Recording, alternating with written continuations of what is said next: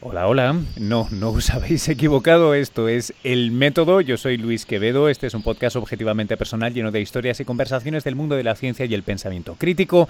Y sí, hoy nos vamos a la jungla para hablar del tema que nos ocupa y es que el 60%, más de las 500 especies de primates no humanos, porque recuerda que tú y yo somos primates también, bueno, os digo que el 60% de las especies con las que compartimos este planeta están en grave, gravísimo peligro de extinción. Es más, el 75%, 3 de cada 4, tiene poblaciones en claro, clarísimo declive. Era algo de lo que hablé la semana pasada en mi programa de eh, Ciencia, Salud y Tecnología en el canal INTN 24 en la televisión y para aquel programa tuve la suerte de poder hablar con uno de los 31 primatólogos de primer nivel mundial que firman el estudio más ambicioso, más completo hasta la fecha que ha estudiado este peligro, la situación de jaque absoluto en la que se encuentran nuestros eh, compañeros evolutivos, nuestros primates con los que compartimos este planeta, aparecía en la revista Science Advances y eh, mi invitado, bueno, mejor que se presente el mismo, ¿no? Eh, soy el doctor Eduardo Fernández Duque, profesor de antropología en la Universidad de Yale, originalmente de Argentina, y con una formación en biología y en antropología biológica. Bueno, ya lo habéis oído, ahora lo vais a oír mejor y os prometo que nos separaremos un momento. Vamos a callar el ruido de la jungla para escuchar la entrevista que hice con el doctor Fernández eh, Duque. La situación es tremenda y él la explica mejor que nadie, así que le voy a dar rápidamente paso a él. Pero antes deciros que este es un podcast orgulloso miembro fundador de la red de podcasts independientes en español, Cuonda. En cuanda.com puedes encontrar muchos de los podcasts hermanos de este en castellano de calidad con temas eh, profundos, entretenidos, eh, que te van a ayudar a tener una visión, una perspectiva distinta sobre este mundo. Por ejemplo, uno que estrenamos este domingo, ya que ya sabéis que yo grabo esto desde Nueva York, en Estados Unidos. Bueno, ya que estamos estrenando una nueva era, la era Trump, nada mejor que estrenar un nuevo podcast, Politibot. Con María Ramírez y Eduardo Suárez vamos a tomarle el pulso a la era Trump. Hemos eh, cubierto la inauguración de Trump eh, este fin de semana. Puedes escuchar el primer eh, capítulo yendo a cuonda.com. Allí puedes acceder y suscribirte al feed en iTunes, iVoox o en la plataforma que así lo desees. Y prepárate para el próximo episodio que llega en dos semanas. Por lo demás, recuerda que puedes escribirme correos, respondo a ellos, me encanta recibirlos e incorporo muchas de vuestras sugerencias aquí en el programa a métodopodcast.com gmail.com y a mí me encuentras en las redes en arroba luis-quevedo o en facebook.com barra luisqvd donde este domingo hacíamos un Facebook Live en el que hacíamos una tertulia improvisada entre muchos de los que seguís eh, el podcast y aquí servidor, em, tanto en Facebook Live, perdonad, como en Periscope, eh, sobre algunos de los últimos capítulos que hemos publicado. Así, tres que me vienen rápido a la mente, uno sobre restricción calórica y si alarga nuestra vida y cuánto alarga nuestra vida, con Rafa de Cabo, lo tenéis en el feed del podcast. También una de mis reflexiones particulares sobre si la ciencia es capaz de predecir o ayudar a predecir a grandes rasgos la historia, y no, no me refiero a la psicohistoria de Asimov, sino a la cliodinámica de Turchin, un tipo al que conozco aquí en Estados Unidos y es muy interesante. Y también para los fans de todo lo evolutivo, una conversación con Aida García Robles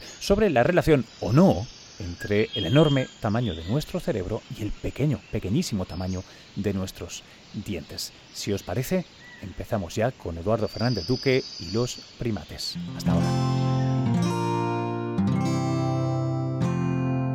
Cuonda, la red de podcast independientes en español. Eh, profesor, ¿qué, sabemos de las poblaciones de primates eh, no humanos, en este caso, eh, en el mundo? O sea, ¿con, ¿con cuál nivel de detalle contamos realmente? A veces se me antoja que tiene que ser complicadísimo medir bien las poblaciones de animales que viven en lugares muchas veces inhóspitos. Sí, sí, es totalmente correcto lo, que dice. Es muy complicado eh, porque los primates son a veces, eh, la mayoría de ellos viven en ambientes tropicales que son de difícil acceso. Entonces, tener información detallada de, de la biología poblacional, de cómo están las poblaciones, es difícil. Dicho eso, los primates son eh, algunos de los animales que más han sido estudiados en la historia de la humanidad. Entonces tenemos muchísimos, muchísimos estudios en todos los continentes. Algunos de estos estudios se han extendido cuatro o cinco décadas, estamos llegando a los 50 años de algunos de esos estudios, para los cuales tenemos buena información, sabemos cómo está la población, sabemos si los animales se están reproduciendo, sabemos si las, las crías nacen, no nacen, sobreviven. Pero hay muchas especies para las cuales todavía no tenemos información, eh, no tenemos información adecuada para saber en qué medida las amenazas que todos conocemos van a tener un impacto definitivo o no sobre esas poblaciones. Eh, esta, esta semana están ustedes publicando en Science Advances un trabajo que, bueno, que, eh, es toda una voz de alerta. Eh, suena, suena grave. muchas especies en peligro de extinción y un tanto por cien enorme también. En, en, no sé si la traducción correcta sería rápido declive, pero vamos, que la situación no es, no es muy, muy halagüeña. No, no, la situación es sumamente preocupante. Efectivamente, yo soy uno de muchos colaboradores en este trabajo que ha sido liderado por mi colega el doctor Alejandro Estrada en México. Alejandro ha trabajado durante muchísimos años en temas de conservación de primates en Sudamérica, en, Sudamérica y Centroamérica. La situación es preocupante, es, preocupante porque las selvas tropicales eh, durante los últimos 100 años han desaparecido a una tasa muy, muy rápida. Eh, los primates son animales que tiene un ciclo de vida lento. Cuando nosotros eliminamos, por cualquiera de los motivos de los que hablamos en el trabajo, eh, algún individuo, algún mono, algún primate, tarda mucho tiempo en recuperarse. Los primates son animales que a lo mejor no tienen una cría hasta que no tienen 2, 3, 15 años de vida. Y a lo mejor no tienen crías, eh, no tienen crías todos los años, tienen crías cada dos años, cada cinco años cada nueve años en el caso de un orangután. Entonces, cuando hay un daño a una población, es muy difícil que se recupere, va a llevar mucho tiempo y no, es, difícil ser optimista con las señales que tenemos eh, de tasa de deforestación, de, de caza, de avance de, del urbanismo. Entonces, es preocupante. un poco el principal mensaje del trabajo es necesitamos hacer algo, necesitamos hacer algo drástico, cualitativamente diferente, ya, no hay tiempo para proceder tal vez de la manera lenta que el conocimiento científico lo, propone o lo exige. Tenemos que seguir avanzando con el conocimiento científico, pero la solución tiene que venir ya y tiene que venir de, la colaboración de diferentes, eh, de diferentes partes que incluyan gente que está en política, en economía, en desarrollo, todos juntos. No hay tiempo para esperar esas respuestas detalladas a las que vos hacías referencia al comienzo. Eh, eh, yo, yo, me planteo, si, si me permite hacer de, un poco de Mefistófeles eh, con, una pregunta descorazonadora, es ¿y, por qué tendríamos que, preocuparnos? más allá de, simplemente por, respetar a, especies que están tan cerca de, la nuestra propia, ¿no? O de, un tema de, salud mental, de, conservar la naturaleza. ¿Qué, argumentos egoístas me podría usted dar eh, o más utilitaristas para, hacer el esfuerzo de intentar preservar eh, a estos primates no, no, humanos? No sé si por el lado de las medicinas, el biotech, el, ¿qué me diría? Eh, creo que es una pregunta que nos tenemos que hacer y contestar, porque parte del discurso gira en torno a cuestiones netamente egoístas del desarrollo, como lo queramos definir, de las poblaciones humanas. Para mí, eh, una de las razones, eh, lo hablábamos justo ayer con, mi señor y colega Claudio Valegia, eh, hay una demanda por el conocimiento, por la información que se genera a partir de las poblaciones de primates. ¿qué, ¿Qué chico no ha ido a un zoológico? ¿Quién no sueña con poder viajar? Entonces, hay un producto que se comercializa, que surge de este recurso. No es menor, el turismo mueve eh, el turismo es una de las grandes industrias de, las sociedades humanas y hay muchísimo turismo asociado a las selvas tropicales, hay muchísimo turismo asociado a poblaciones de primates como de otros mamíferos. Esto lo estoy contestando, como lo planteabas vos, Luis, desde una perspectiva netamente egoísta. Un poco más a largo plazo, pero también egoísta, eh, la conservación de los primates en cierta medida nos ayuda a promover, a hacer más fácil la conservación de los ambientes tropicales, que son fundamentales para, para la, persistencia de la especie humana. Eh, voy a permitirme asumir que, que en el diálogo con vos, en la audiencia que te escucha, no tenemos que convencerlos de que el cambio climático es real. El cambio climático todo parece sugerir que está asociado a la actividad humana, está asociado a la deforestación, está asociado a, la reducción en la, en la superficie de las selvas, ¿no? en la superficie de la masa boscosa. Y todo eso va a tener enormes consecuencias para nosotros. Eso es netamente egoísta. Si nosotros no hacemos algo para reducir los posibles riesgos del cambio climático, vamos a tener más inundaciones, vamos a tener más poblaciones realmente amenazadas. Eh, hay cambios gravísimos en, lo que pueden rendir cosechas, en la cría de ganado doméstico. La lista es interminable, yo no soy un experto en cambio, en cambio climático, pero, pero creo que, ya a esta altura no se puede discutir mm. que tenemos un problema en puerta. Proteger las selvas tropicales, que por consecuencia traería proteger los primates, es algo que no podemos no hacer. Por, una, por razones puramente egoístas, creo que son fascinantes también las otras razones a las que vos en cierta manera eh, mencionabas, que tienen que ver con lo que es una condición humana. Nos interesa saber más, nos interesa conocer. Disfrutamos un documental que nos cuenta sobre los diferentes paisajes o ambientes del mundo. Disfrutamos cuando fuimos al zoológico como, niños y hoy nos gusta llevar al zoológico a nuestros hijos o a nuestros nietos. Eh, entonces hay infinidad de razones, algunas de las cuales elaboramos en el trabajo. Yo, me planteo, eh, eh, ¿estamos a tiempo? ¿Tenemos oportunidad de, si no remediar o recuperar lo que una vez fueron las, las eh, poblaciones de, estos animales en el mundo, si al menos atajar este, este, este incendio, este, este desastre? Yo creo que estamos, estamos a tiempo de, de lograr una solución que considere las muchísimas otras presiones que existen y que no podemos ignorar. Yo soy argentino, trabajo en Sudamérica, he estado expuesto a la realidad de las poblaciones humanas que comparten ese ambiente con las poblaciones de primates no humanas. Algo que a lo mejor algunos de mis colegas de países en Europa o en Norteamérica no tienen una conexión emocional tan fuerte.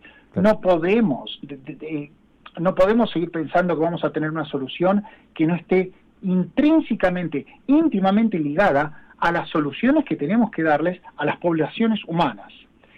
Una vez que, pero eso, eso ya, aquellos que están en, biología de la conservación lo han aceptado hace 30 años. Hoy la conservación tiene que ocurrir considerando las necesidades de las poblaciones humanas.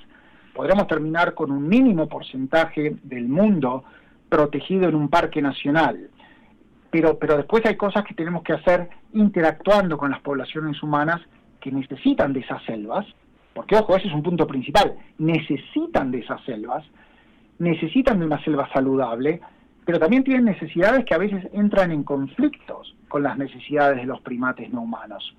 Entonces, yo creo que hay que, hay que aceptar que eh, hay que aceptar que, hay una trayectoria que es difícil de tener por completo, pero el tema es ver cómo logramos un punto intermedio. Eh, me imagino que va a estar relacionado a ciertas áreas del mundo, en ciertos países, donde haya un compromiso internacional de, de manera conjunta proteger los ambientes y la fauna. Eh, soy como vos, creo que hay que ser realista, eh, va, a haber extinciones de primates, no podemos, eh, no, no, es triste, pero se me hace muy difícil ser exageradamente optimista sin ser exageradamente optimista, quiero pensar que hay algo de lugar para ser un poco optimista. Eh, em, eh, quería hacerle una, última pregunta que no sé si se, escapa un poco del... Bueno, está relacionada con el, con el paper, pero se escapa un poco de, su línea argumental, que es em, ¿cuán complicado o difícil ha sido llevar a cabo un trabajo como el que han llevado ahora? Porque entiendo que hay, usted lo citaba al principio, ¿no? que hay un, en fin, un montón de firmantes, es un, esfuerzo internacional enorme. Em, ¿ha, sido eso una, una, cosa históricamente complicada y por tanto ha tenido algún efecto en, esta falta de o haber hecho menos de lo que podíamos haber hecho para, para preservarlos o, o, no? ¿O no tiene sentido la pregunta que le hago? No, no está relacionado con lo que podamos hacer o no para, para contribuir a la conservación de primates. Ha sido un proceso muy interesante, liderado, como dije al comienzo, por, por Alejandro Estrada y el segundo autor, Paul Garber. Ellos realmente son los que eh, tuvieron la idea, la llevaron adelante y cargaron con la mayor responsabilidad de sacar esto adelante. El proceso es interesante porque arranca con un primer, para, para aquellos que a lo mejor no están familiarizados con cómo se llega a este trabajo, que para, para que tengan una idea son más o menos creo recordar, 8.000 palabras. Eh, arranca con un borrador que unos pocos autores hacen en su momento de 15.000 palabras, el doble. Y después ahí empieza un proceso de edición, un borrador, otro borrador, una revisión. Todos los autores colaboraron, todos los autores tuvieron que releer versiones. Los diferentes colaboradores tienen eh, mayor o menor experiencia en diferentes temas en diferentes temas y en diferentes áreas geográficas. Hubo algunos puntos de conflicto donde a lo mejor eh, no todos estábamos de acuerdo en, cómo expresar algo o en la relativa importancia de diferentes factores que influyen en la conservación de primates. Pero bueno, ahí eh, los, los autores que son los autores líderes del trabajo, Estrada y Garber, son los que tienen la última palabra y ejercieron su derecho a decidir qué tono o de qué forma terminar escribiendo el trabajo. No, yo creo que no distrae, por el contrario, va a ser un trabajo muy importante. Eh, porque creo que está escrito de una manera muy clara. Aquellos que trabajamos a campo nos va a permitir compartirlo con gente en nuestros respectivos países. Eh, una de las cosas que yo estoy pensando hacer una vez que pase un tiempo, porque ahora no se puede, ver si se lo puede traducir al español o traducirlo a otros idiomas, porque puede ser una interesante herramienta para dar a conocer los muchísimos problemas sobre los que necesitamos trabajar. Eh, y el primer paso es darlo a conocer, que es lo que te agradezco a vos. un programa de este tipo, sí. Eh, eh, tengo una última pregunta. para quien nos esté viendo y escuchando, ¿hay, algo que, pueda hacer yo personalmente eh, no, obviamente para eh, yo solo atajar la, desaparición de estas especies, pero sí que como ciudadanos, porque a veces es un poco abstracto un trabajo de, esta dimensión, de ¿eh? colaboración internacional entre científicos que llega a unas conclusiones, pero parece luego que tenemos que esperar a que Naciones Unidas tome... ¿Sabes? Queda, todo es muy abstracto para el ciudadano de a pie. ¿Hay, hay cosas accionables que podamos hacer? Sí, yo creo que sí, yo creo que sí. Esto es, pensemos como niños pensemos en aquellos niños a los que no les pedimos que cambien el mundo, pero dentro de nuestras casas les decimos, bueno, esto es lo que vos podés hacer para, para contribuir al funcionamiento de la casa. Entonces, todos, eh, todos tenemos alguna palabrita que, que, nos dispara, nos hace generar una reacción emocional al respecto. Bueno, para algunos puede ser el tema de que hoy en día tengamos un problema con los chimpancés que se cazan para comerlos. Para otros ser la, gran pasión que sienten cuando ven una hectárea de bosque destruido.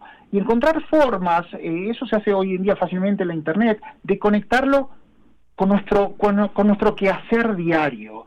Pensar si cuando compramos algo, o tratar de averiguar o exigir que se nos informe de dónde viene. el consumo de la madera es un buen ejemplo podemos poner presión, podemos negarnos a consumir productos que están íntimamente ligados o al tráfico ilegal, en el caso del marfil, ¿no? Se me viene a la cabeza, no tiene que ver con los primates, pero es algo que todos hemos escuchado.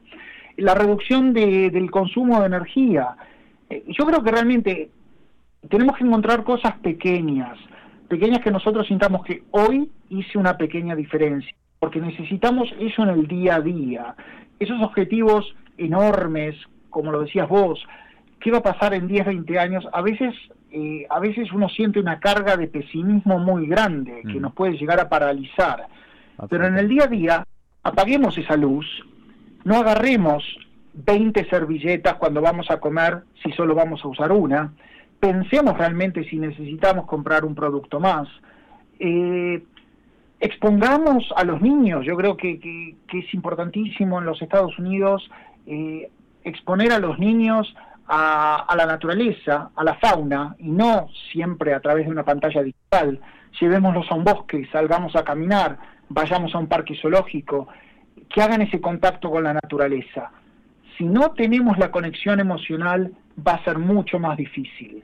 Eh, estemos en contacto con los países de los que venimos, eh, sintamos en la piel los cambios que están ocurriendo en esas selvas tropicales que afectan a los primates no humanos, pero también a nuestros eh, a otras poblaciones humanas. Es el día a día, pequeñas cositas, no no pretender que ninguno de nosotros va a cambiar el mundo de un día para el otro. Yo fui a la escuela secundaria entre el año 81 y 87, ¿no? Para aquellos que nos están escuchando y son jóvenes.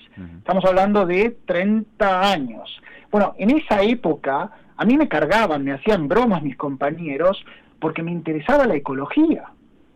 Es increíble pensar que hace 30 años en una escuela secundaria mis intereses eran motivo de broma. Bueno, 30 años después nadie se toma en broma la ecología, nadie se toma en broma la conservación, nadie se toma en broma el cambio climático. Va a llevar su tiempo, pero todos podemos hacer algo en el día a día. Eduardo, muchísimas, muchísimas gracias. Un gusto, muchísimas gracias a vos, Luis, y cualquier otra oportunidad que haya para conversar será un placer.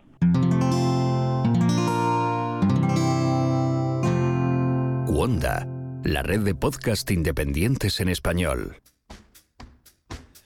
Bueno, nada chicos, pues eh, hasta aquí llega esta conversación. Espero que hayáis disfrutado de lo que tenía que decir el doctor Fernández Duque. Si os apetece leer el paper o echarle una ojeada, al menos eh, está enlazado en las notas del podcast. Recuerda que este podcast forma parte de la gran familia de Cuonda. Encuentra más en cuonda.com. Por ejemplo, si quieres tener una guía de eh, primera mano, allí, en primera fila, de cómo se inicia esta nueva era geopolítica global de la mano de un tanto histriónico y particular presidente Donald J. Trump en Estados Unidos, nada mejor que ponerle una oreja a María Ramírez y Eduardo Suárez en Politibot, el nuevo podcast de Wanda. Para comentarios, sugerencias, por favor enviadlos, ya sabéis, eh, a base de tweets a arroba luis-quevedo, en facebook.com barra luisqvd y también a métodopodcast.gmail.com. Pronto más eh, podcasts aquí en el método. Por favor, enviadme vuestras sugerencias, de verdad, estamos queriendo siempre incorporarlas, mejorar, traer, eh, traer vuestras opiniones aquí. Eh, y espero veros en el próximo Facebook Live que vamos a hacer este domingo, casi todos los domingos a las 12 del mediodía, horario de la costa este de Estados Unidos, que vienen a ser las 6 de la tarde en España. nos vemos pronto. Hasta luego.